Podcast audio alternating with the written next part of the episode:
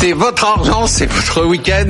Bon, elle a commencé très fort, on va pas vous mentir. L'émission a déjà commencé avant le jingle et c'est une émission vraiment exceptionnelle. Je vous préviens qu'Emmanuel Le Chip est en très grande forme. Je préfère pas dire... Ça dépend des sujets. Je préfère pas dire ce qu'il nous a dit avant. Exceptionnelle cette émission car nous allons nous focaliser sur les thèmes qui ont marqué la semaine et qui ont un impact sur votre argent. On va le faire sans langue de bois. Je vous le promets, avec de bons coups de gueule, mais vous le savez, pour une émission exceptionnelle, il faut des invités exceptionnels. J'ai donc l'immense plaisir de vous présenter notre Jedi de l'économie et de la finance. Ces newsletters boursières sont lus par des milliards de personnes dans le monde. Il a débarqué en Chine très récemment et c'est un carton. Il ne peut plus voyager ni au Japon ni en Chine sans avoir des milliers de fans qui le déshabillent.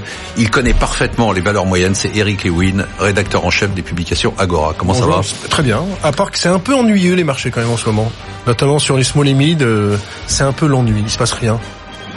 Donc vous en Encéphalogramme, ouais, un peu en ce moment. C'est pour ça que je suis très content. C'est pour ça que je suis très content de venir. Et c'est tellement ennuyeux qu'il a eu le temps d'écrire un livre. Exactement. Ah oui. quel bon teasing. Ah bah oui. Allez-y. Bah, j'aurais dû la Ah, porter. quel- Vous auriez pu la porter. Non, non, Alors je il voulais a pas, je voulais écrit un quelqu'un de livre. très modeste, non, il a écrit un livre sur ses tuyaux pour euh, c'est ça. ce Un qu'on truc vous dit incroyable. pas- Je l'ai lu en 22 minutes. Eh ben, tant mieux, c'était le but, Marc. Non, ce qu'on ne vous dit pas sur les marchés financiers, donc je, je On vous ment. je voulais, je voulais raconter un petit peu les astuces, les erreurs à ne pas faire, comme par exemple ne pas participer aux, aux- aux IPO, comme ne pas acheter des produits dérivés. Bref, il y a, il y a tout un catalogue, tout Rappelez un le guide. titre, alors. Ce qu'on ne vous dit pas sur les marchés financiers. IPO, Et alors, vous les Ah, l'introduction en bourse. Mais Non, voilà. il va pas recommen- il va pas recommencer. Et vous, et recommencer. parlez de votre mentor Marcel, André. Non, euh, mais j'avais Maurice, j'avais comment connu dans les années quand j'étais à la bourse dans les années 85, j'avais connu quelqu'un qui avait connu le crack de, de 1929 et donc qui m'a servi un petit peu Comment de il s'appelle mentor. Maurice, André. euh, Non, non, Marcel Jacques. Jacques. Et donc, il Moi, m'avait que servi un peu de mentor. mentor, mais j'étais un peu Un peu, un peu, mais c'était un peu après. Lui, lui, il aurait 132 ans maintenant dans le bon. Pour l'instant, il fait un parcours parfait en termes de timing sur les marchés. On attend son verdict en deuxième partie de l'émission. C'est Christian Bito, président directeur général et fondateur de CBT Gestion. Pour l'instant, Christian, depuis euh, un an, nickel. Tout va bien, Marc, merci. Vous avez vu la fin d'année euh, en baisse, vous avez vu le rebond du début d'année. On attend avec impatience de savoir ce que vous allez nous dire. Il nous observe et nous analyse depuis la Suisse à une vision claire, sans concession sur l'évolution macroéconomique du monde. Patrice Gautry, c'est un plaisir de vous avoir. Vous êtes chef économiste à l'Union bancaire privée. Bonjour.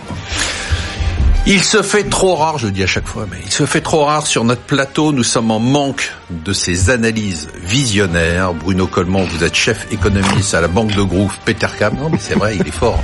Il écrit un livre tous les quarts d'heure. Il se moque de vous. Non, non, mais, non, mais c'est trop là. Non, non, franchement, je le pense. Là, c'est trop. Non, après, il a des visions qui sont fausses, mais elles sont intéressantes.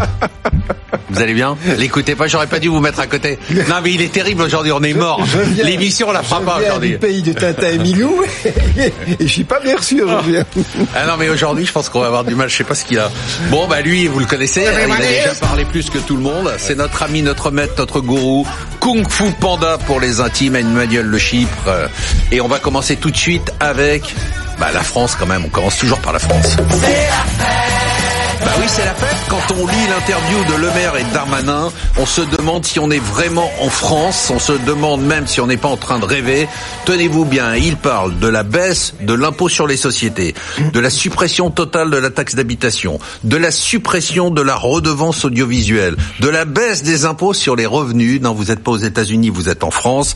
Bon, certes, hein, on va un peu mettre euh, la poussière sous le tapis. On va décaler les objectifs d'équilibre budgétaire dans le temps. Tant pis. Est-ce que c'est possible, Bruno Coleman, quand vous nous voyez de l'extérieur, vous dites qu'on marche sur la tête là Ben, s'il y a de la poussière sous le tapis, euh, on va bientôt avoir un tapis volant. Mais je crois qu'il y a une réalité une derrière blague tout ça. belge, non Oui, je viens de l'inventer. Ok. Euh, mais je pense que la, les objectifs de Maastricht euh, d'endettement et de déficit ne vont pas pouvoir être respectés. On en a déjà parlé autour de la table ici. En France. En France et ailleurs, en Italie, euh, sans doute en Belgique. En Belgique, on est en train de voir le déficit euh, dégringoler, l'endettement qui va augmenter. Et donc, va se poser bientôt la question de savoir comment on va financer cette dette qui augmente. Et qui- C'est pas ce que disent les chiffres. Hein. Leurs prévisions, ils ont ils ont Oui. révisé leurs prévisions à, Oui, oui. la, ba- à la baisse, enfin à la hausse du déficit. Oui. Mais ils nous parlent quand même de l'équilibre en 2022-2023. hein. Oui, mais on n'a pas encore intégré le fait que la croissance, tendanciellement, va tendre vers 1%. 1% à mon avis pendant une dizaine d'années. Donc, 1,4, ils disent. Oui, enfin, mentent donc. 1,4%. C'est pas 1,4. ça Je crois qu'on va avoir une mauvaise surprise dans les prochaines années, certainement. Pourquoi? Parce que l'endettement va augmenter, parce que le vieillissement de la population va, va faire flamber les dettes, et qu'à un certain moment, au sein de la Banque Centrale Européenne, va se poser un débat, qui est de savoir est-ce qu'on relance l'assouplissement quantitatif, oui ou non. Et si c'est non, ça va poser des problèmes de taux d'intérêt pour certains pays. Mais ça peut pas être non, parce que à la tête de la Banque centrale, on va en parler, il y aura sûrement soit des Allemands, soit des gens proches de l'Allemagne. Euh, mais d'un autre côté, l'Allemagne, elle ralentit aussi, donc on va pas pouvoir euh, ne pas injecter donc Il faut espérer la déflation allemande, quasiment. Il faut espérer, espérer la déflation allemande. Pour avoir une politique. Pour avoir une politique qui soit plus homogène au niveau européen. Patrice, vous voyez ça comment quand vous entendez les Français parler de baisse d'impôts C'est quand, même notre ministre euh, de l'économie. Oui, alors on voit bien qu'on est, euh, enfin l'économie française est engagée dans un processus de redistribution. Le problème, c'est qu'en fait, effectivement, je reviendrai avec euh, avec précaution sur les prévisions de croissance, parce qu'en fait, la marge de manœuvre budgétaire aujourd'hui, elle est donnée par quoi? Soit par des bonnes surprises en fait sur la croissance. Et c'est vrai que en 2018, en fait, le le 2, quelque chose a été plutôt plutôt positif. Euh, donc là, on s'oriente vers 1. Voilà. 1 et 1,5 sera vraiment trop difficile. Tout le monde dit 1,4 hein, pour la France, hein, pour l'instant. Oui, le consensus est encore à 1,5. Si vous faites euh, une progression nulle au premier trimestre, vous tombez à 0,9. Donc, et pour atteindre les plus, euh, on les a vus d'ailleurs, on les a partagés, ils sont venus ici récemment, il n'y a pas très longtemps, un Natexis, pour mhm. citer eux, Patrick Artus, pronostic 1,8. Pour faire 1,8, il faut faire 0,5 tous les trimestres. Ça me semble être très très fort compte tenu de l'incertitude qu'on a sur le premier trimestre. Donc la marge de manœuvre budgétaire aujourd'hui, c'est soit le résultat de croissance, soit la baisse des taux longs.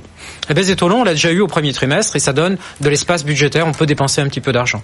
La croissance, elle va être effectivement assez problématique sur le premier trimestre et ça donne, ça conditionne malheureusement, je dirais, l'envolée ou l'enveloppe de la copie budgétaire et l'envolée euh, lyrique en termes de consommation et d'impôts négatifs. Donc l'impôt négatif, c'est une bonne idée. Par contre, effectivement, euh, on est à presque 100% de dette sur PIB. C'est pas tenable à moyen terme. C'est pas tenable par rapport à qui? Parce que c'est un énorme débat en ce moment avec euh, la théorie moderne euh, aux États-Unis là, qui est où on dit on s'en fout finalement. Regardez les Japonais, ils sont à 230 Arrêtez de nous parler de la dette. Euh. Les Japonais fonctionnent en vase clos puisqu'en fait la dette est détenue majoritairement. Oui, mais nous notre dette est détenue par la BCE. On s'en fout aussi. La dette, elle est pas complètement détenue par la BCE puisque mais elle pourrait l'être. La BCE, elle pourrait l'être, mais c'est certainement pas dans cette optique-là que la banque centrale allemande, avec M. Mmh. Weidmann à sa tête, s'orientera.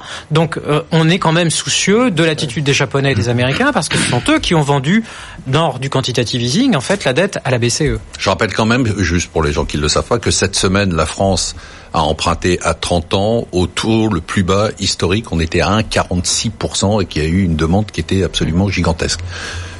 Ça vous inspire quoi? Bah, les, les, les, prévisions que vous citez, elles ont été faites dans le cadre des, des, des, du cadrage budgétaire que Bercy transmet à Bruxelles, avec des prévisions sur 4 ans, ils font ça à peu près tous les ans. Et si vous regardez depuis 2000, depuis 2000, on a promis 10 fois qu'on ramènerait notre déficit public entre 0 et 1% 4 ans après. Promesse tenue, 0, fois. Et quand on voit la façon dont sont présentés les comptes pour les 4 ans qui viennent, euh, on se dit que euh, en matière euh, de joueurs de flûte, euh, ils se posent là quand même, hein, nos amis Le Maire et, et Darmanin, puisque moi, ce qui m'inquiète, alors vous avez souligné effectivement d'abord un la prévision de croissance qui est sans doute trop optimiste sur sur. Euh, ils l'ont revu à la baisse. hein oui, mais là on parle de on parle des trois ans qui viennent, des trois mais ils, disent un 4, un 4, un 4. mais ça, c'est quand même. C'est ce qu'ils disent. Hein. Ça, c'est optimiste. Il y a pas optimiste. Bah, un 4 par an jusqu'à 2022, c'est quand même optimiste. D'accord. Deux, sans vergogne il nous annonce que les dépenses vont recommencer à augmenter. C'est-à-dire que la baisse des dépenses qu'on espérait, il n'y aura pas de baisse des dépenses. Stabilisation de la dette, ils en parlent. Et ils nous promettent quand même de ramener le déficit à 1,2 point du PIB, mm. alors qu'on était là, on va être à plus de 3. Alors ok, je vous fais cadeau de l'effet transformation CICE en baisse de charge durable, mais ça fait quand même du 2,5. Donc ça veut dire qu'il faut baisser quand même significativement les déficits. Mm. Euh, on va augmenter les dépenses et avec ça, on veut nous faire croire qu'on va nous distribuer des baisses d'impôts. Non mais là franchement, c'est pas très sérieux. Alors, au mieux, on aura peut-être des transferts d'impôts, c'est-à-dire qu'on prendra aux uns, comme on fait toujours. Ce que vous disiez tout à l'heure, on est dans la redistribution. redonner aux autres, voilà, c'est ce qui était la, la, redistribution. Mais je vois pas comment, dans ce contexte-là, surtout que rien, encore une fois, du côté des dépenses publiques, ne laisse présager d'un peu de modération, je vois absolument pas comment on pourra tenir nos objectifs. Et vous me direz, on les a pas tenus euh, on les a tenus zéro fois sur 10 et c'est pas pour ça que on s'est pris des sanctions ou quoi que ce soit. Donc on voit bien que finalement il n'y a pas grand chose qui. Il y a une prime au cancre. De toute façon en ce moment avec la Bah, Banque il y a- centrale européenne. Il y a une prime, il y a une prime au cancre. Non, moi, ce qui me choque, c'est que le, le thème des retraites est très peu abordé, alors que j'ai beaucoup étudié les chiffres, comme vous savez. Les dépenses de retraite en France, c'est 14% du PIB, alors que c'est 8% dans la zone euro. Et les Français sont ceux qui vivent le plus après la retraite, c'est 23 ans après la retraite. En Corée, c'est 11 ans. Donc, qu'est-ce qu'on attend pour mettre cette fameuse retraite à 65 ans Enfin, je veux dire, ça n'a ça n'a aucun sens. Cette Vous avez vu interview. 82% des Français ils sont opposés. Ils sont opposés à tout, les Français. De toute façon, on peut pas réformer la France, mais bon, il faut bien faire quelque chose. Je trouve que c'est une interview bisounours, quoi. C'est bien. Alors, il s'énerve un peu sur Tom Enders en disant les parachutes dorés, c'est pas bien. Sauf que Tom Enders, il est à, il est à la tête du groupe depuis une vingtaine d'années et qu'en 10 ans, l'action a gagné 1100% Airbus. Donc, faut arrêter. Je trouve que c'est une interview bisounours. Il faut s'attaquer vraiment aux réformes, les réformes de l'État. Il faut supprimer ce Conseil économique et social. Il faut réduire le nombre de parlementaires. Bref, il y a plein de chantiers qu'on fait pas parce qu'on a peur de réformer. Ouais, lance en politique, oui, là, l'ami Lewin. là. Ça c'est voilà, c'est du fétichisme. On va gagner. C'est c'est là, C'est, euh, là, là, c'est- le Conseil économique et Non, mais social, ça va nous faire, fait 6 milliards. ça va nous faire Non, mais économiser Eric, 100 millions. On peut pas mettre sur le même plan Bah la réforme des retraites où là Bah on oui. compte en milliards, Ah, je suis d'accord. voire en 6 milliards. dizaines de milliards. mais- était, était Et le Conseil trucs économique et social, Le Conseil économique et social. Ça, c'est un truc de populiste. euh. On vous ment. Je, Euh, il y a des voilà, économies. Et il nous manque plus que on réduire les privilèges des des des Voilà. trois Non mais sur les retraites, sur les retraites, Emmanuel, vous êtes d'accord Ah, mais- Ça- passer de 62 à 65 ans, c'est 15 milliards en moins de dépenses. D'accord. Sauf que la réalité, c'est qu'aujourd'hui, la réalité, c'est qu'aujourd'hui, de toute façon, cette barrière, des Elle n'existe 62 ans- plus déjà. Mais déjà, c'est c'est bidon. C'est pour ça, c'est bidon, là où je suis c'est- pas d'accord avec vous, moi. C'est là où c'est fascinant, c'est qu'en fait, si on fait la réforme par points, théoriquement, le, la barrière des 62 ans là, qui est agitée, qui est agitée comme un- elle n'existe plus. Donc, ce sont les Non, mais ministres. plus le système de malus et de bonus. C'est là où c'est fascinant, Marc, c'est que les ministres eux-mêmes Ouais. se mettent dans une difficulté Exactement, politique je suis d'accord. hein. en abordant Alors un qu'on n'a pas besoin de le faire. qui en fait N'existe quasiment plus parce que les Français automatiquement ils chercheront à travailler plus. Est-ce qu'ils le pourront? C'est ça le vrai Je suis pas sûr qu'ils cherchent vraiment. Non, non, mais si, attendez, si, déjà, il y a, il y a, il y a déjà, l'augmentation, Déjà, on, on est à 63 ans, on n'est pas 62. Puisque, Eh oui. non, non, il y a une décote de 10%. La moyenne, c'est si- 62. Non, mais il y a une décote. La moyenne, c'est 62. Pour les femmes, c'est 62,8. On est déjà au-dessus de 62. Et aujourd'hui, si vous partez à 62 au lieu de 63, vous avez une décote de 10%. Donc on est déjà à 63 de fait. Donc c'est un faux débat. Christian? Bah, on devient un pays de rentiers. Hein. Alors, de, ce qu'a ce révélé l'article de lundi, c'est qu'on va rentrer dans le très select, vous l'avez évoqué, le club des 100. C'est-à-dire les 15 pays au monde, il n'y en a que 15 qui ont plus d'une dette équivalent à plus de 100% de leur PNB à un an total de, de, de production. Et on sera classé, alors avec États-Unis, euh, Belgique, qu'on retrouve bien sûr, le Japon en, numéro, en notre numéro rang, 1, Belgique. entre la Barbade et le Yémen. Donc, beau record. Est-ce que c'est grave? Il y en a beaucoup qui disent, attention, il y a trop de dettes d'État à travers le monde. Bah oui. Non. C'est le Mais futur taux baissent. 1929. Mais les taux baissent. Bah oui. Le vrai coût d'une dette pour pour un État, en fait, le, le seul baissé. moyen, de- c'est c'est de comparer Bravo. le taux de la dette au, à l'inflation. Et même si l'inflation est peut-être encore un peu trop haute dans les estimations, si on prend une inflation en zone euro à 1,2, 1,4, quand on paye sur sa dette du 0,40 ou du 0,30, ce qui est le cas sur les taux à 10 ans, mais c'est gratuit la dette, c'est même cadeau. C'est-à-dire que l'argument c'est qu'est-ce qui se passe le jour où ça remonte? Non, mais pourquoi ça Mais- remonterait? Mais là, c'est ça, c'est ça qu'on peut répondre. C'est-à-dire que dès l'instant où Ah, les taux longs sont sous contrôle par les banques centrales, on se dit bah allons-y. Non, non, mais je- effectivement, mais on l'a on l'a on l'a Ah, testé c'est au mois de septembre de l'année dernière. C'est peut-être le cœur du sujet. C'est le cœur. Qu'est-ce Ouais. qui pourrait faire remonter les taux d'intérêt? Moi, je crois qu'il pourrait y avoir un problème de prime de risque. Ça peut toujours arriver. Mais prime Ou de risque vis-à-vis prime de risque d'un qui? d'un pays, Puisque l'acheteur en Voilà. dernier ressort, c'est la, banque centrale. Voilà. Donc toute l'idée, je pense, c'est que si on rentre dans un scénario à la japonaise, et c'est probable, on ne peut pas raisonner à isopérimètre politique. Moi, je crois que la dette publique n'est pas un problème parce que les pouvoirs publics vont intervenir directement au travers de la canalisation de l'épargne, d'une baisse des taux forcés, du placement des emprunts auprès de leur banque ou de l'assouplissement quantitatif pour la financer. Ce qui pourrait se passer, c'est que justement les banques centrales ne soient pas à la hauteur de cet engagement. C'est ça le risque.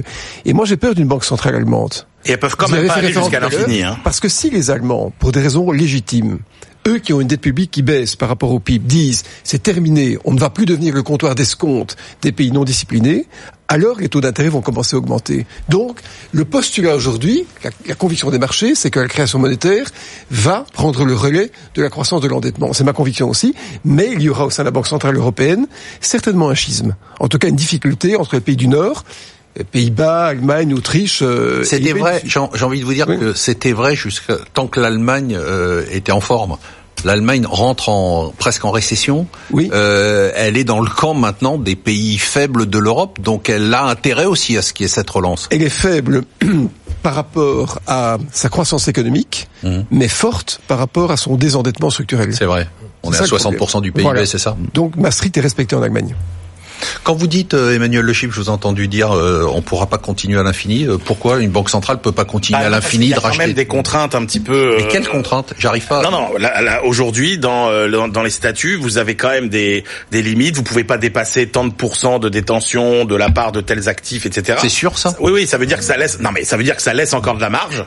Mais on peut pas non plus aller ad vitam. Et C'est pas nos limites, quoi. C'est pas Contrairement nos à ce limites. qu'on entend souvent, c'est pas parce que les banques centrales sont celles qui émettent la C'est monnaie. pas nos etc. limites, vous Non, êtes c'est- sûr? non, non, c'est pas nos limites. C'est pas nos Oui, limites. parce qu'il y a la limite, euh, l'interdiction qui est toujours en vigueur de Absolument. refinancer un gouvernement. Oui. Donc on achète de la dette sur un marché de l'occasion, mais on ne peut pas euh, refinancer comme le fait la, Mais la BOJ. Ah, attendez, mais là c'est de la sémantique parce que Non, non, c'est pas, Ah la non, c'est pas de sémantique. la sémantique. Non, non, c'est pas de la sémantique. Bah, parce que il y, a- y a des Aujourd'hui, moi, je a suis, la, moi, je suis la France. J'emprunte euh, à, des étrangers qui Regardez par- par exemple l'Italie. Euh, L'Italie, cadre européen, qui a subi effectivement un contre-choc euh, à la Mmh. fois et politique et économique, et avec des spreads qui se sont ouverts de façon considérable, alors même que les banques italiennes étaient, je dirais, sous perfusion européenne, pour être très très large, et que la BCE avait effectivement des emprunts italiens euh, dans ses comptes. Donc on peut très bien avoir une banque centrale qui soit active, avec une dégradation des financements telle que le projet politique italien a été revu et revu à la baisse, puisque ils n'ont pas pu faire effectivement en termes de majorité euh, ce qu'ils voulaient, ce qu'ils voulaient mettre en place. Un point sur lequel je voudrais insister, c'est qu'en fait, ce qu'on est en train de dire là, c'est que l'Europe n'a pas de place en tant qu'autonome par rapport au monde. Et en fait, la prime de risque, elle est déterminée par les États-Unis et la Chine. Oui. En cas de choc, on l'a vu avec le Brexit, on peut le voir. Alors on ne viendra pas peut-être sur le Brexit, mais des chocs style Brexit, protectionnisme, on voit bien que là, il n'y a aucune marge de manœuvre. Pas de marge de manœuvre, ça veut dire en fait que les déficits budgétaires retombent tout de suite au-delà des critères de Maastricht parce qu'il n'y aura pas d'autre choix. Un, effectivement, d'agiter le, côté monétaire, mais aussi de creuser à nouveau les déficits. Ok. Alors, poussons juste. C'est intéressant parce qu'on est au cœur du sujet. hein. Franchement, on est au cœur du sujet, même de l'évolution des marchés, puisque l'évolution des marchés, on le verra tout à l'heure, c'est quand même, pour l'instant, c'est que les taux d'intérêt. Donc, tant qu'on se dit que les taux d'intérêt vont, bou- vont bouger, mais demain, on, on explose des critères de Maastricht. On se retrouve à 5%. euh, on va nous expliquer qu'il y a le, le déficit structurel et puis le déficit conjoncturel. Et on va nous dire que 3%. que- En fait, finalement, on s'en fout peut-être. Non? D'après moi, tout dépend de la forme du déficit. Pour le moment, ce qu'on a, c'est en zone euro, à cause des critères de Maastricht, c'est un déficit subi. C'est-à-dire l'activité ralentit et hop, on se rapproche des 3%. D'ailleurs, on sera certainement à 3,1 pour la Ouais. France. Donc c'est un déficit conséquence malheureuse. Ouais. Euh, ce qui est plus agréable, c'est le déficit voulu. Ouais. Enfin, ça, c'est la méthode keynésienne. C'est ce qu'ont pratiqué les Américains. C'est Obama. Donc, on peut aller à 2009, 5%. Je passe le déficit Ah, voilà. à 8-9%. C'est ce que et là, fait on y Trump. va. Oui, mais ça, et c'est ce que fait Trump. Mais ça, c'est efficace. Alors que nous, à cause des règles de Maastricht, Bien sûr. et j'avais voté non pour Maastricht, on, on sera toujours dans une situation de déficit subi. C'est-à-dire la croissance ralentit, le déficit augmente. J'aime mieux la méthode américaine qui est j'augmente le déficit. Je baisse les impôts, je crée de la croissance. Et là, le déficit se réduit naturellement parce que c'est par rapport au PNB. C'est-à-dire que vous aggravez les tendances du, Oui, du- on du aggrave. cycle économique en fait. Alors que la logique voudrait qu'une politique budgétaire serve à amortir au contraire Exactement. les fluctuations de la conjoncture. Donc, vous dites, un, les taux d'intérêt, pour l'instant, il y a quand même pas d'inquiétude. Non. Bruno, vous êtes un peu inquiet. y a un tel flux Mais je suis inquiet. Pour d'autres je suis inquiet, je suis inquiet, je, je rejoins toute la discussion. Moi, je suis inquiet de la gestion politique de l'euro dans les dix prochaines années. C'est ça mon inquiétude. On est parti pour cinq ans avec un Allemand, et euh, l'Allemand va peut-être sûr, là dire, quasiment. Et, euh, et, la- et les Allemands vont dire euh, à la politique budgétaire de prendre le relais par rapport à la politique monétaire, avec le problème du déficit dont on Enfin, parle. sauf qu'aujourd'hui, euh, la, la politique euh, monétaire est totalement l'otage des politiques budgétaires. Voilà. C'est-à-dire que quand vous regardez finalement à quoi servent tous ces milliards, euh, ils servent pas tant que ça à financer euh, l'économie, ils servent au contraire Refinancer. à refinancer les États. Donc là, ce serait une inversion assez considérable euh, du rapport de force. Allez, on parle quelques secondes, on n'a pas beaucoup de temps, du deal entre la Chine et les États-Unis qu'on attend toujours.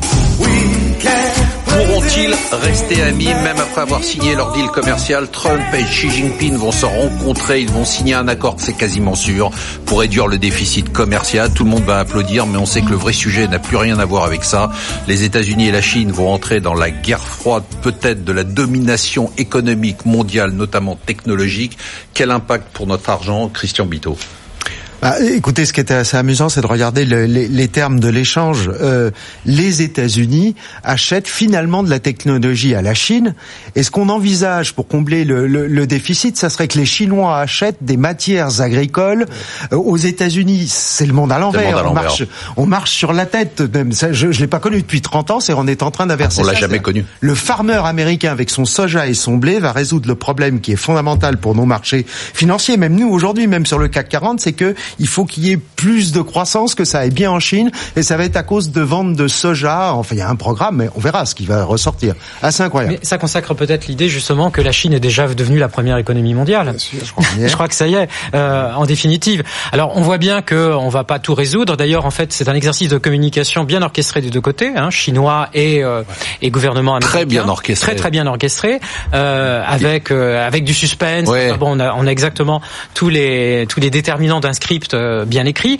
Euh, par contre, il y a absolument rien sur les fameux six chapitres qui devaient constituer cet accord, hein, en, qui se résume à euh, l'industrie, la technologie, les droits de propriété et le contrôle, ou là, je dirais l'encadrement de la devise, le yuan ne devant pas baisser. Plus dire, etc. On pourrait peut-être même baisser les, les tarifs douaniers si, si vraiment ça s'arrange. Donc, pour l'instant, je dirais, c'est en-delà de cet exercice de communication qui est certes bienvenu pour les marchés financiers, ça manque un petit peu de réalité. De substance. Et quand on regarde les deals qui ont été euh, souscrit et négocié euh, par Monsieur Trump. Il y a beaucoup d'automobiles, mais en définitive, l'USMCA, euh, ça n'a pas changé fondamentalement la donne. Un préaccord avec le Japon n'a pas fondamentalement changé la donne, et l'accord avec la Corée du Sud, là aussi US, portait sur exactement. SMCA, c'est États-Unis, Mexique. Le NAFTA, c'est ça, c'est NAFTA. et Canada. NAFTA, NAFTA 2.0. Et quelle est l'étape suivante après la signature de l'accord entre la Chine et les États-Unis Ça va être l'attaque américaine contre l'Europe, qui n'est pas encore venue. Juncker et Tusk sont allés à Washington l'année passée. En quelques secondes, on dit qu'ils allaient avoir la paix pendant un an. Et moi, j'ai peur d'une chose, c'est que Trump lance une guerre commerciale au moment de l'interrègne européen, c'est-à-dire après les élections européennes, au moment où il n'y aura plus d'interlocuteurs homogènes en Europe. Et, et, ça va arriver pour favoriser la montée des non, populismes en Europe quand même alors, aussi ou il y a un but politique là derrière, mais finalement Trump est en train de, de renégocier les termes de l'échange. C'est ce qu'il fait. Oui.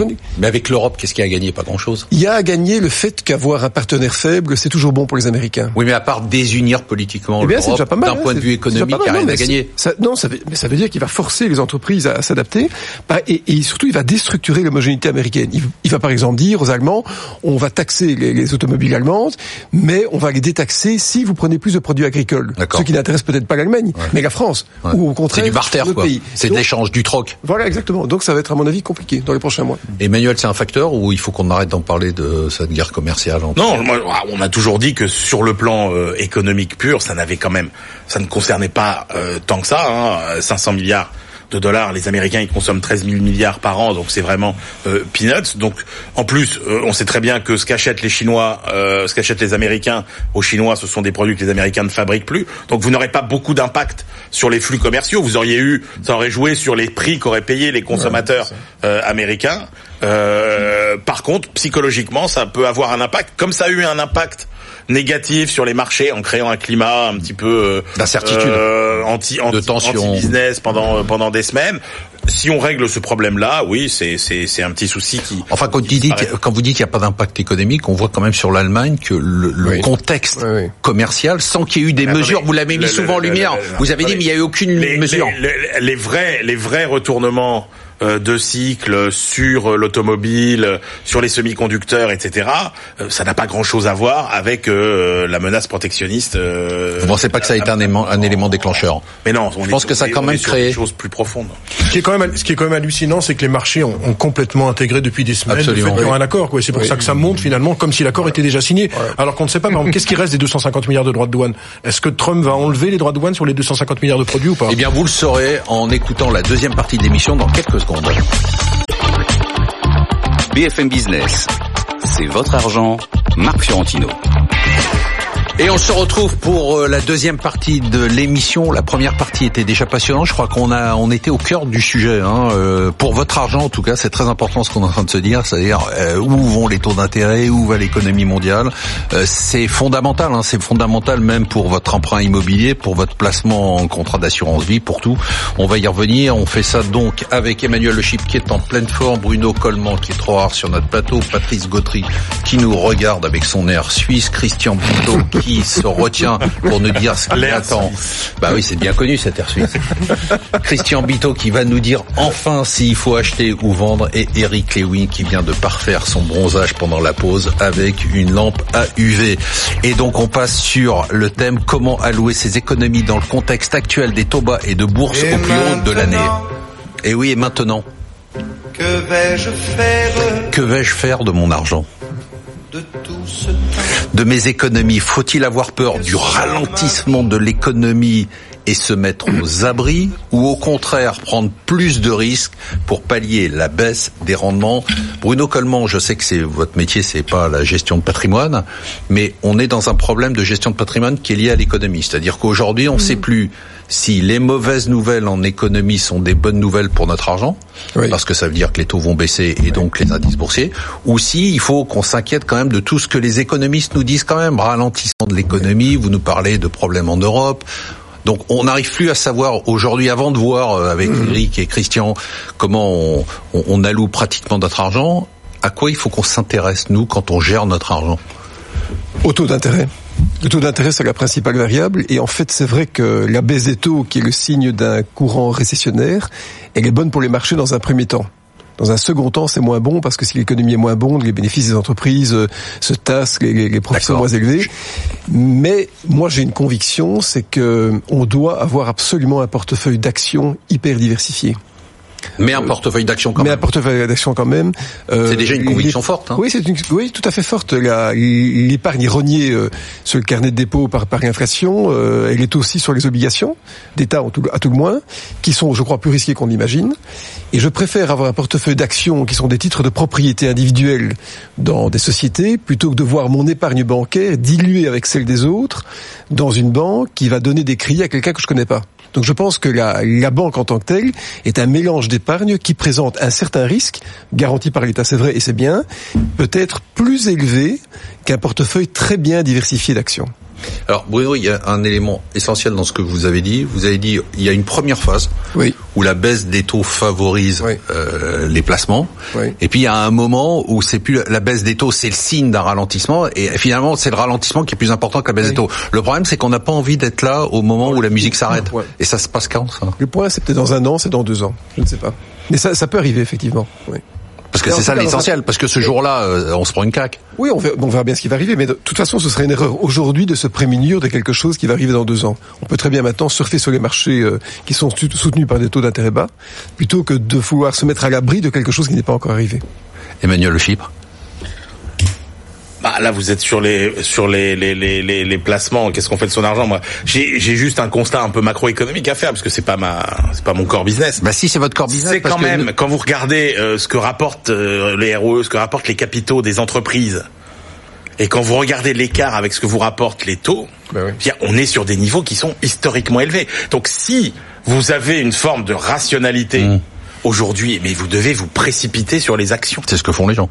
Bah non. Aujourd'hui, aux États-Unis, ici, quand mais même, non, on, est, on a que... vu la performance depuis mais le début non, de Mais aujourd'hui, ça n'est pas ce que font les gens. Bah, non, pas les Français, pas les Français, mais euh, Eric. Il y a une forme de. Pas les Français, mais il y a une les... forme de prudence quand même euh, assez excessive. Eric. Enfin, Eric Emmanuel, les, les, indices depuis le début enfin, de l'année. Emmanuel. gagnent quand même 15% depuis le début de l'année. Et c'est vrai que moi, je suis assez d'accord avec notre ami belge. Et, et, il regarde à 15 jours, lui. Voilà. Bah, je regarde pas 15 jours, je regarde depuis le début de l'année. Ouais, d'accord, ça fait 3 mois. Bon. Bah, ça fait 3 mois. Non, ce que je veux dire, c'est que les actions ne sont pas encore excessivement chères. Ça vaut quoi? Ça vaut 14 ouais. fois euh, le PE moyen, c'est-à-dire cours sur bénéfice pour faire plaisir à mon ami Emmanuel. Voilà. La croissance des bénéfices, ça va être encore 7% cette année. Et surtout, ce qui est intéressant, c'est que le rendement des actions, je parle du CAC 40, c'est au-dessus de 3%. Mais Donc c'est vrai qu'il n'y a pas de question à se poser. Il faut être long en action. Maintenant, est-ce ça. on s'arrête deux secondes. Il n'y a pas de question à se poser. On se demande, euh, c'était ma question. Comment on alloue ses économies Vous bah, dites aller sur la bourse. Il faut rester sur la bourse avec quand même un degré où je serais un petit peu plus, plus prudent, c'est qu'il nous faut quand même une petite phase de consolidation parce qu'on a été très vite.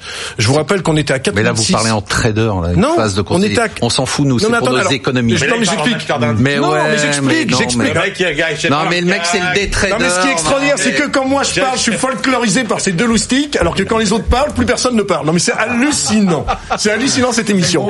Je- non mais je suis le- c'est le bouc émissaire de l'émission. On était quand même début janvier à 4006. Là on vaut quasiment 5 Sur le sur le CAC. Je pense qu'on a besoin d'une petite zone de respiration. D'autant plus que les résultats du premier trimestre, notamment aux États-Unis et en France, risquent d'être un petit peu légers. Donc oui, moi je suis haussier sur l'année sur les actions, mais je pense qu'on doit passer par une phase de consolidation. Qu'est-ce que j'ai dit de mal, Emmanuel Le Chypre? Christian Bito, comment on alloue notre argent? Alors oui, passer par une phase de consolidation, je l'entends depuis le mois de février, tout le monde m'avait prédit, les chartistes les premiers, en mars il y aura une consolidation. Non, il n'y en a pas. Maintenant on est en avril. Les spécialistes du marché savent qu'effectivement les indices ont monté, mais il n'y a pas beaucoup d'activité, ce qui est révélateur d'investissements sur le marché qui ne se sont pas faits par de l'épargne traditionnelle, par de la vraie gestion. On sait que les institutionnels n'ont pas beaucoup bougé, je pense que vous me le confirmerez. Les particuliers, alors pas du tout, parce qu'ils sont tétanisés. Ah. Le temps de recevoir les comptes Voilà. au 31 Mais oui, mais il faut décembre. En France, en France, pas aux Il y a eu États-Unis. de l'indiciel, il y a eu de l'ETF, il y a eu de l'arrivée sur le marché, donc c'est la première phase. Alors ce qui est intéressant, c'est que tout le monde dit, et c'est pour ça que ça dure, et c'est pour ça que la hausse risque vraiment de continuer. Donc je pense qu'aujourd'hui, il faut pas se découvrir. D'ailleurs, en avril, te découvre pas d'un fil. C'est Oh. que plus les gens attendent, cette Je pensais pas que vous la feriez, euh, consolidation, bah, on y passe par là. Bon, si je reviens en mai, vous savez ce qui nous attend.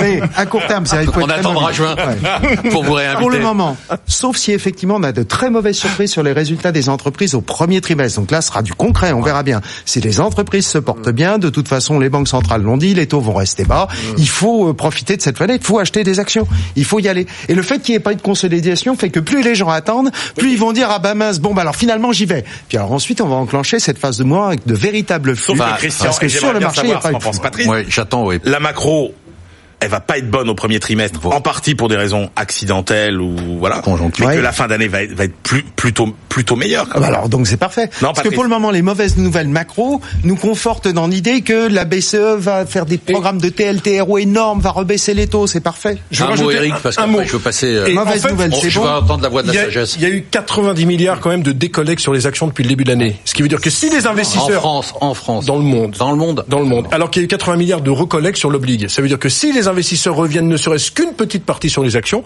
eh bien on a notre hausse qui continue. Donc c'est vrai que je pense à cette consolidation, mais c'est vrai que où je rejoins Christian, c'est que vous interrogez n'importe qui sur les plateaux, ils vous disent il y aura une consolidation, il faut une consolidation. Et c'est vrai qu'il y a un consensus mou sur cette consolidation qui n'arrive pas. Donc retrouver un CAC 40 par exemple à 6000 dans 3 ou 4 mois, ben ça serait pas une folie. Que dit la Oui, on voit, on Que dit voit la que, macro que l'en- l'environnement en fait global a été euh, très très volatile. hein. On a tous les statistiques du mois de février sont abominables dans tous les pays.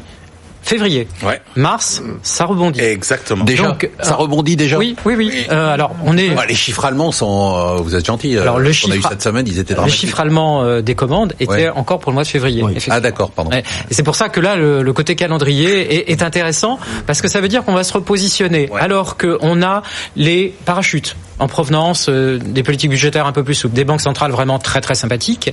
Et à la limite, je dirais, plus on a de mauvaises nouvelles sur les bénéfices du premier trimestre, plus ce seront des bonnes nouvelles parce que ça veut dire en fait que le cycle boursier est en train de se prolonger. Les liquidités affluent, les emprunts obligataires entreprises sont sursouscrits, les, les placements, euh, les retailers, en fait, les banques de détail, euh, notamment américaines, ne sont pas revenus sur le marché action. Donc le tipping point dont vous parliez tout à l'heure, ce sera peut-être effectivement le retour des flux en provenance du retail. C'est là où effectivement votre chauffeur de taxi vous parlera de la bourse, et c'est là il faudra peut-être commencer à prendre des Un bénéfices. petit point, un petit point juste, c'est que on voit bien. On que- vient de dire des trucs euh, essentiels. Hein. Mais super, super. Super important. Mais juste un petit, quand, quand vous êtes sur des rythmes de croissance euh, mod- fait l'histoire, assez- on est en train de faire l'histoire. assez modeste. C'est-à-dire quand vous êtes sur des rythmes de croissance autour de 1,5 en Europe, de 2 aux États-Unis, euh, ce qui est trompeur, c'est qu'évidemment c'est des rythmes de croissance au cours desquels vous êtes vulnérable à des petits chocs qui amplifient euh, soit à la hausse, soit à la baisse ce sentiment de fragilité. Euh, regardons par exemple l'hiver aux États-Unis avec le climat, etc. On voit bien que ça va impacter les chiffres, mais que c'est pas la tendance de fond de l'économie américaine. Et on se rend compte qu'effectivement avec les premiers chiffres du mois de mars, les indicateurs avancés des Fed, etc.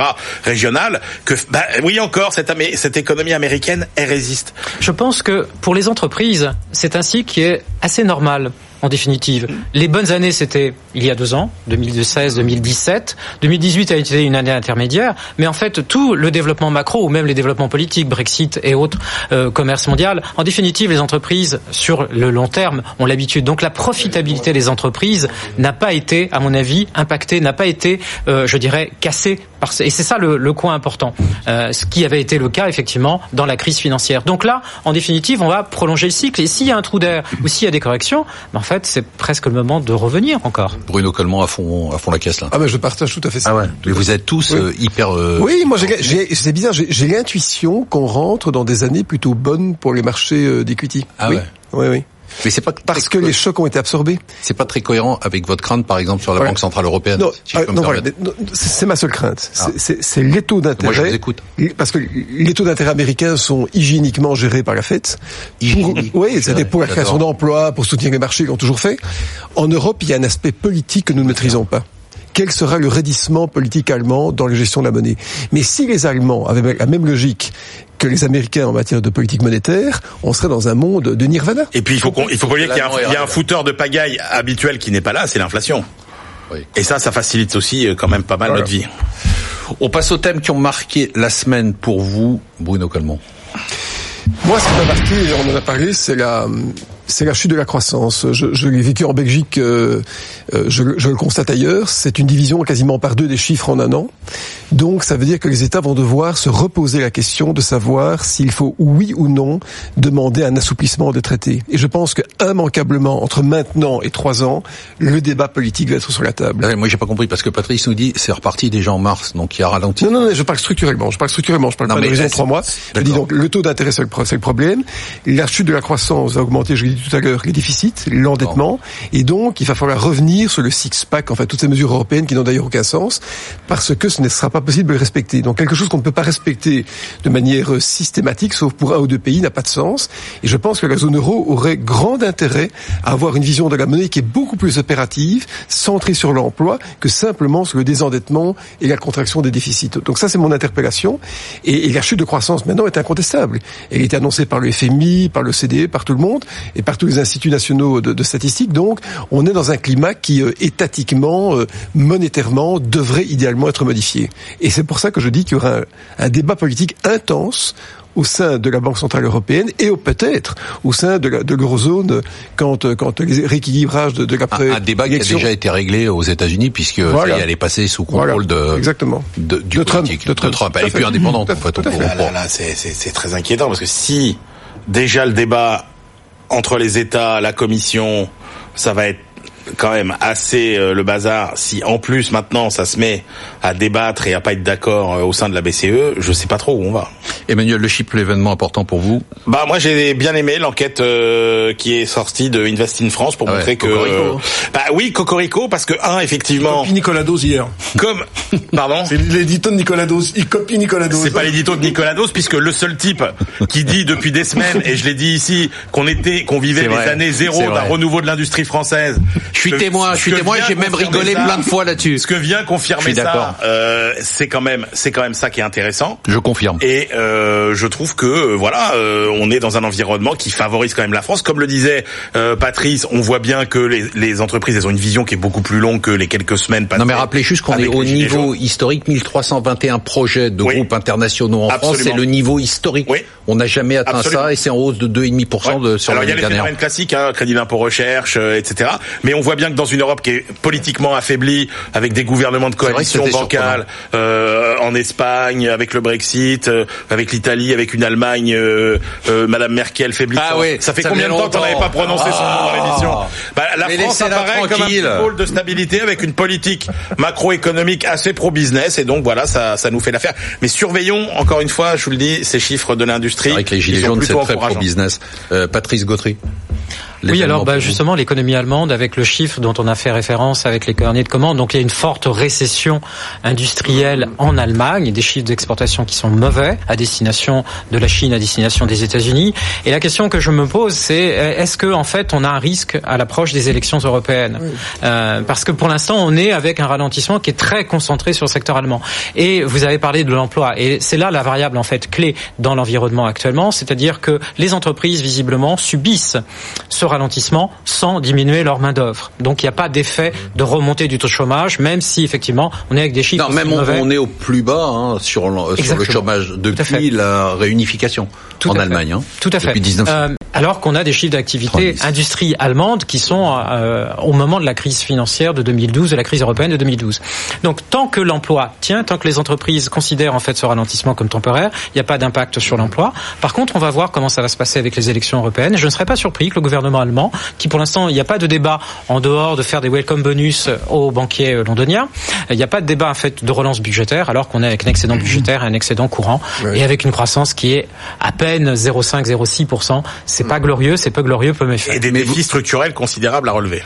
Et vous nous dites quand même que ça, ça va mieux en mars. Alors après, j'espère, parce que là, on est justement avec une récession euh, dans le secteur industriel. Le secteur des services a juste rebondi, Ouais. euh, ou Ok. est en train de rebondir, et les ménages ont des fondamentaux, euh, des ménages allemands ont des fondamentaux aussi excellents que les, euh, que les fondamentaux américains, mais euh, ils préfèrent épargner plutôt que de consommer.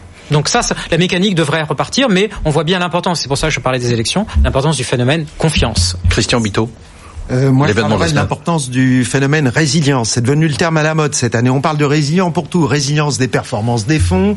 Alors, mais surtout la résilience du consommateur, effectivement du consommateur allemand, mais surtout une étude qui est parue cette semaine qui montre le poids du consommateur américain dans la contribution à la croissance mondiale. Tout ce qui se passe au niveau de la planète. Et on sait que le consommateur américain est encore à un rythme de plus 4%. Il est effectivement poussé par des salaires qui sont en hausse, par des chiffres dans l'emploi extraordinaires aux États-Unis et un taux de chômage, enfin tel que calculé, à, à moins de 4%. Et donc en fait, même si les Chinois prennent un peu d'importance, aujourd'hui l'économie mondiale tient sur le déficit américain qui entretient un consommateur Bah, Ça, on a américain, l'impression de revenir 20 dette ans. américaine. On revient 20 ans en arrière. Parce que moi, je, je- quand j'ai commencé, on me disait tout libéral, repose sur le com- le consommateur, sur le consommateur euh, américain. Enfin, C'était quand même euh, incroyable. Ben moi, je vais parler marché. Ben, ça y est, il regarde plus. Je Oui. parle, Marc, toi. Non, non, non, moi. non. non mais c'est c'est fou dans Eric cette émission. Je suis complètement bisuté. Je vous demande le plus grand silence. Je vous demande le plus. Je vous demande d'arrêter. Oui. Euh, non, c'est l'introduction en bourse mi-figue mi-raisin de Lyft, qui est le grand concurrent américain de Uber. Euh, alors, c'était la plus forte euh, introduction en bourse depuis Alibaba. Ils ont levé 2 milliards euh, de dollars. Introduction à 72. Là, on vaut autour de 72. Pourquoi? Il y a deux raisons. D'abord, la valeur est horriblement chère. J'ai du mal à comprendre les 20 milliards de dollars de capitalisation, alors qu'ils font 2 milliards de chiffre d'affaires et ils perdent 1 milliard par an. Et on a demandé au PDG sur CNBC quand est-ce que vous serez rentable? Il dit franchement, je sais pas du tout. Je suis même pas sûr que dans les 10 prochaines années, on sera un jour rentable. Donc moi, ça m'étonne. Je comprends pas comment même George Soros a acheté euh, 3%, Carlican a vendu 3% de, de Lyft et George Soros les a achetés. Je comprends pas ce qu'ils vont faire dans cette galère parce que autant Uber qui est le leader et qui vaut peut-être plus de 100 milliards, j'aurais été, mais sur Lyft, j'ai les plus grandes inquiétudes. Donc je me demande si ça peut pas être euh, le gardien boursier de l'année 2010. C'est pas Warren Buffett qui fait jamais une introduction en bourse? Jamais. Sauf celle de Ford, je crois, c'était il y a... Oui, c'est vrai. En tout cas, euh, vous avez vu qu'il y a eu un silence. euh, c'est rarissime. Un silence C'est un exploit- c'est un religieux. exploit, Il y a un silence religieux tellement c'était passionnant. On passe au top 3. Tous les gérants sont euh, en positif. Eric Blaine, 27,7%. Romain Burnand, 26,7%. Louis de Montalembert, 23,6%. Christian Bito, vous continuez, vous, tranquillement, avec vos 14% de hausse. Euh, je reprends la liste ou vous vendez rien? Elle est longue. Euh, Elle est si longue. on va vendre, on va vendre euh, Con- Kone, ascenseur et matériel éva- Vous élévateur gagnez finlandais. 13,5% là-dessus, on les vend. Voilà, justement, on, les vend. Ouais. Ça a bien servi pendant la période de baisse l'année dernière, mais ça suffit. C'est l'ascenseur, euh, s'élève plus. Oui, c'est euh, Donc. Apple, Fiat Chrysler, AXA, ArcelorMittal, Accor, Deutsche Post, Dassault Aviation, SNAM, Legrand et Getlink, Essilor, Luxottica et Ennecad, on garde. On garde. Et qu'est-ce qu'on achète Portefeuille diversifié. On avait en Diversifié, et il tout est positif. Faut Bravo. acheter, tout chips, est positif. Blue Oui, chips, chips, je- euh, je ne vais pas. c'est tout. Je ne vais pas sur les small C'est quoi les cap blue et C'est les grosses, des grosses un peu Non mais il fait exprès chaque fois pour, pour, pour nous Mais il a raison, il a raison. Mais non mais chaque fois c'est la même le, chose. c'est le garant du peuple. Mais on n'est pas là pour causer entre nous. On est Non, je suis pour d'accord. C'est notre gilet jaune sur le plateau.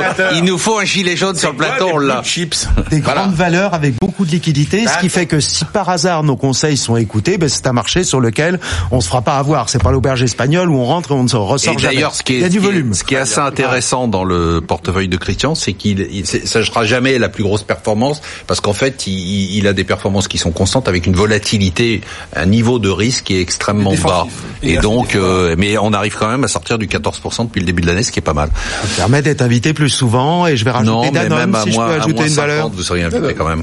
Il n'y a pas de coefficient de corrélation? Non. Oui, Danone. Danone, euh, consommateur défensif, ça a bien marché depuis le début de l'année, mais au cas où et par rapport à des, des groupes comme Fiat ou des valeurs bancaires, je préfère rajouter une valeur de consommation. C'est-à-dire dans le euh, défensif, vous allez encore plus défensif. On considère que c'est une valeur, oui, défensive, effectivement. Ouais. Ouais, elle est plus défensive. C'est le moment d'acheter du un bon défensif portefeuille. alors que vous êtes euh, hyper positif? Oui, mais c'est par rapport à l'ensemble du portefeuille. D'accord. Vous le C'est rééquilibrez. surtout pour ne pas faire l'erreur de commencer à sortir du marché et acheter des taux qui sont déjà en négatif. Donc pour rester investi, mais dans une approche père de famille rassurante. Non, Danone, très bien. aura de la consommation, hein, donc. euh, Eh oui. La consommation de yaourt. Et Eric euh, Lewin, donc ça se passe bien. Vous avez du AXA, vous avez du Whitby, vous avez du Maison France Confort, vous avez du Wavestone, vous avez Big Ben Interactif. Mais on n'avait pas vendu Maison France Et Confort? Euh, non, je l'ai pas. Vous, d'ailleurs, vous êtes en hausse dessus. donc. Mais si, on l'avait vendu à Ah bon, 38. bah, très bien. Alors d'accord, je le garde. Alors. Et vous avez du Fnac Darty. Ouais. Qu'est-ce qu'on achète? D'abord, on, on à part. euh, On garde, on, garde. tout. Elena Santé, petit acteur des maisons de santé, 450 millions de capis, euh, alors que Orpea c'est 6 milliards. Euh, très bien positionné, 60% sur euh, les maisons de, de retraite, 20% sur l'hospitalisation à domicile. Euh, beau petit groupe rentable, alors moins rentable que les autres parce qu'ils possèdent pas leur patrimoine immobilier. En fait, ils, ils restructurent le patrimoine immobilier et puis ils vendent les chambres. On les connaît pas du tout parce qu'en fait, on connaît ça bien Orpea, ça on connaît s'appelle bien le noblage. Ça s'appelle ah, le le noblage. Ils ont changé de nom. euh, Ah d'accord, mais c'est peut-être pour Ils ont ça. fait un pacte d'actionnaires où ils ont fait rentrer notamment Mérieux Investissement et, et le fonds de, de Serge Wimbert, le fonds Nobel. C'est un beau petit dossier avec une croissance organique autour de 4%, une rentabilité autour de 12%. Je disais, c'est moins rentable que les, les autres acteurs du secteur. Le gros X, c'est que ça a perdu 15% en un an. Euh, le titre a perdu 15%. Pourquoi Comme toutes les small caps. Et c'est pas très cher. Euh, en termes de VE sur EBITDA, il va me demander ce que c'est la VE sur EBITDA. Je ne lui réponds pas.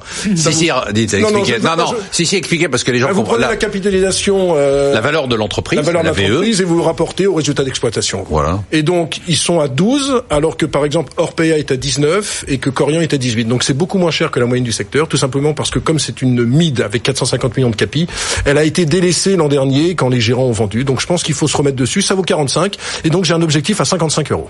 Oui, c'est un, un truc de papy boomer, quoi. Oui, c'est pas mal. Qu'est-ce que vous en pensez, Christian? Vous avez des maisons de retraite dans votre portefeuille? Non, pas, pas en direct petite valeur, non, on on n'y va pas. Vous non, y- pas vous y allez pas valeur, on n'y va pourquoi pas, mais j'écoute le dossier. oui, Vous y allez pas pourquoi Mais pour conserver une approche euh, épargne liquide et à faible gestion de, de, de degré de risque. Voilà. Et puis il faut être spécialiste euh, et suivre. Et nous, on suit les grandes valeurs, les marchés, les taux d'intérêt, pas les petites valeurs. On a, on a des métiers spécialisés. On va devoir arrêter parce qu'il y a les jets de, de Bruno qui l'attend pour le ramener à Bruxelles, le jet de Patrice qui attend à, à la Et le pour le ramener et le vélo d'Emmanuel crevé qui attend à la sortie. Merci de nous avoir suivis, merci à tous nos invités. On se retrouve la semaine prochaine pour une émission dont je peux déjà vous annoncer qu'elle sera, c'est la phrase que je dis chaque semaine, j'arrive à buter dessus. Euh, elle sera exceptionnelle. Non, exceptionnelle.